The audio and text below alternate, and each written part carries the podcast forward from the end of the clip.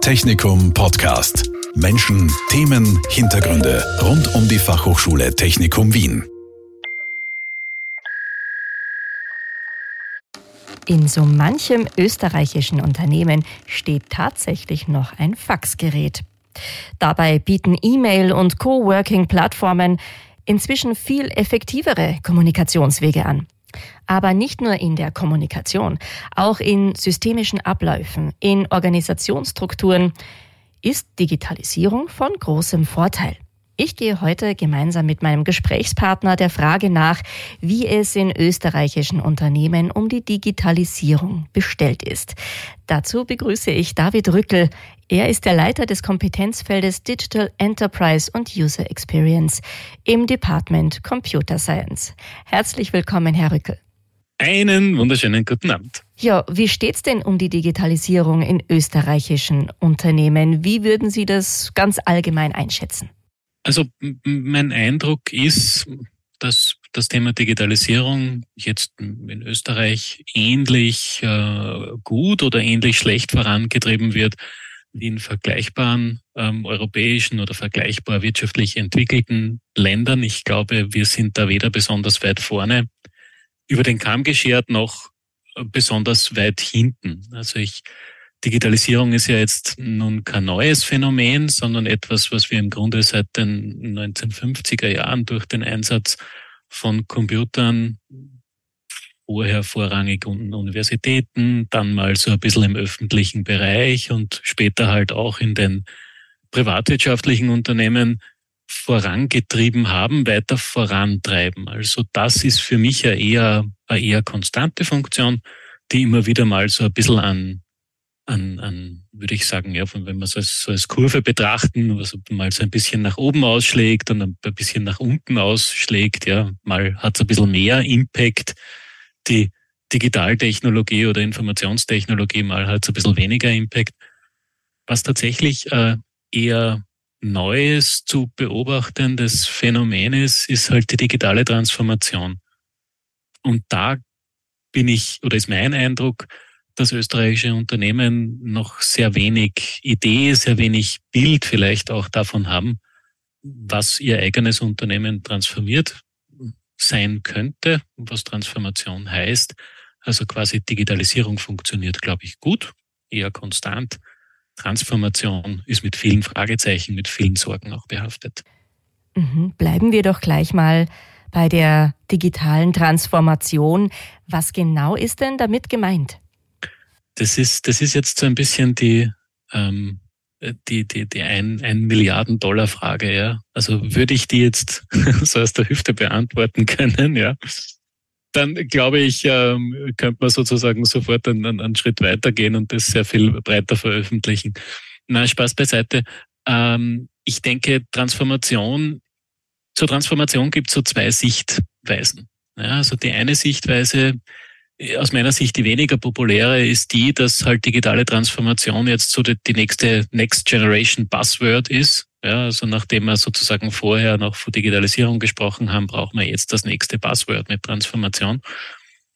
Ich bin eher Verfechter der zweiten These, dass mit Transformation etwas sehr Substanzielleres gemeint ist. Also etwas, was in, im organisationalen Kontext, ganz wurscht jetzt, ob es im, im öffentlichen Dienst ist oder ob es in der Privatwirtschaft ist, ein sehr ähm, sehr viel tiefgreifendere Veränderung der Organisation mit sich bringt.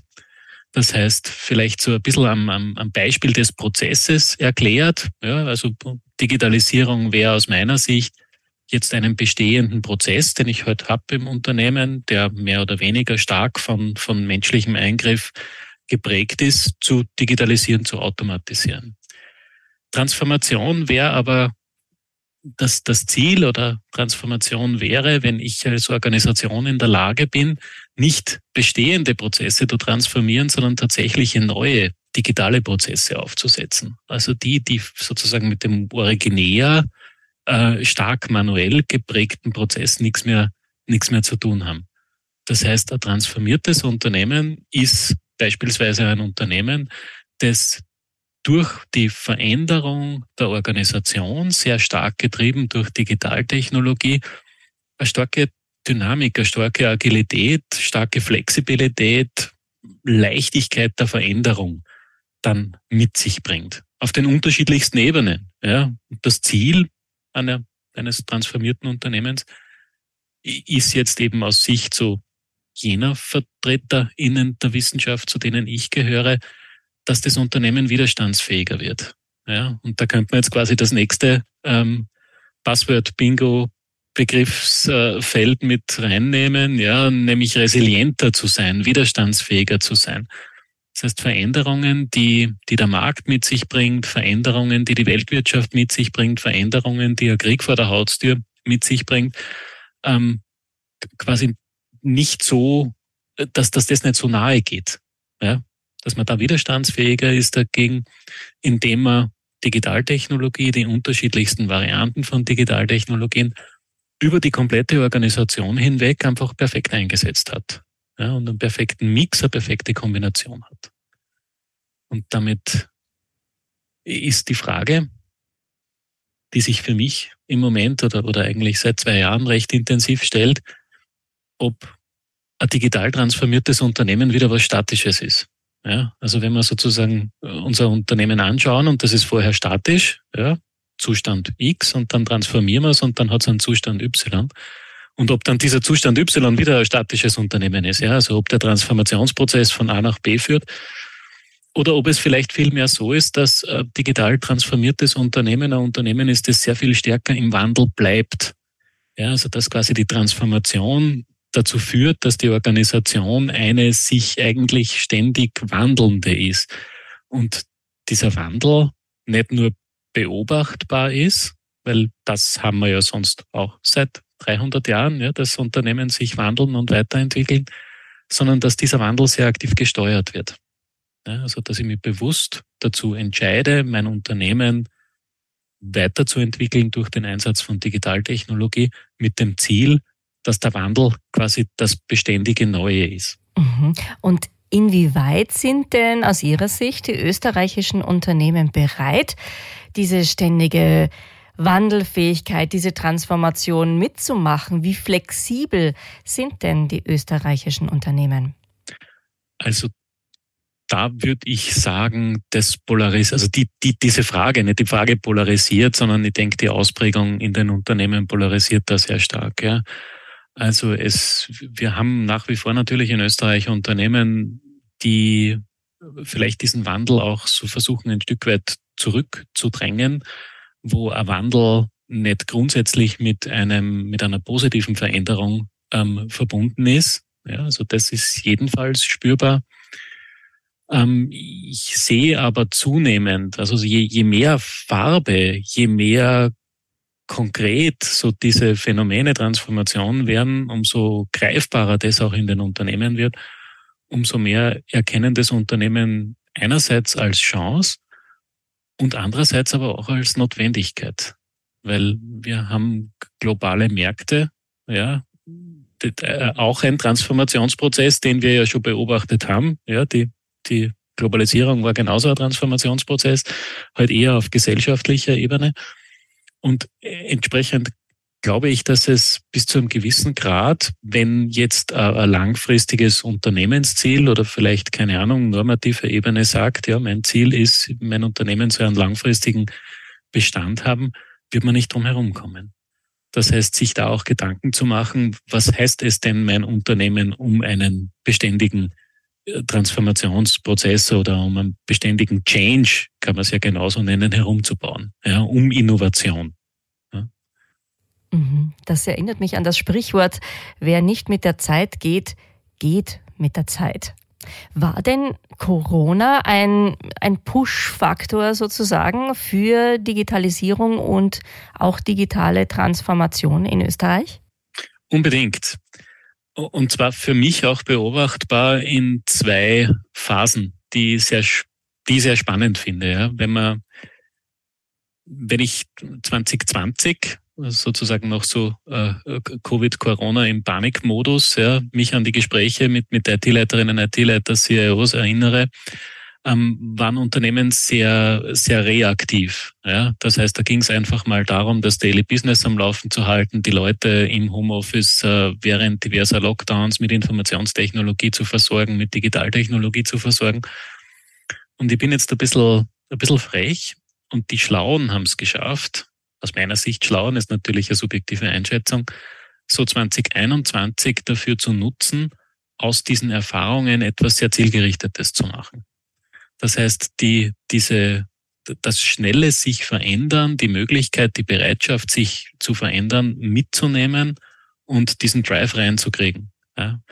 Beispielsweise ganz stark auf die Mitarbeiterinnen und Mitarbeiter zu schauen. Ja, also so die Mitarbeiter in den Schnittstellen zu, zu digitalisieren, dort die Möglichkeit äh, zu bieten, zum Beispiel mit guten Homeoffice-Möglichkeiten, äh, ja, und so weiter. Also ich glaube, man sieht, das, was in der Not geboren wurde, haben die Schlauen so ein bisschen zur Tugend äh, entwickelt.